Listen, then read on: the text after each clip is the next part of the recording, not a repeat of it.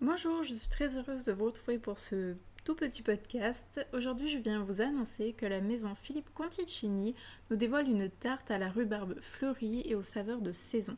C'est le printemps et c'est pourquoi la maison a imaginé une tarte haute en couleurs axée sur la rhubarbe. En fin de bouche, les bourgeons de cassis viennent nous enchanter les papilles.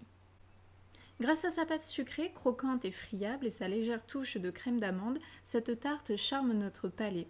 La rhubarbe est légèrement pochée dans un sirop de fruits rouges et de fleurs de bourgeons de cassis, révélant ainsi une belle acidité et un goût frais.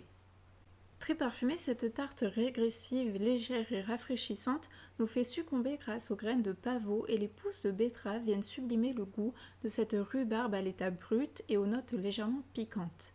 Un dessert que je vous conseille vivement de goûter si vous avez de délicieux souvenirs d'enfance avec la rhubarbe.